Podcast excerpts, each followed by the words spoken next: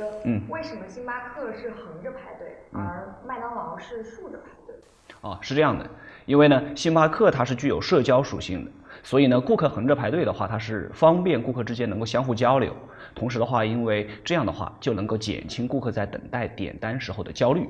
同时的话呢，横着排队能够增加他在柜台的停留时间，那么这样的话就增加了他柜台商品的一个复购率。而麦当劳的话，它就不一样了，因为麦当劳的话是快消品，那么他是希望能够让竖着排队的时候，顾客能够快速决策、快速买单，这样的话，他的翻台率就提高了。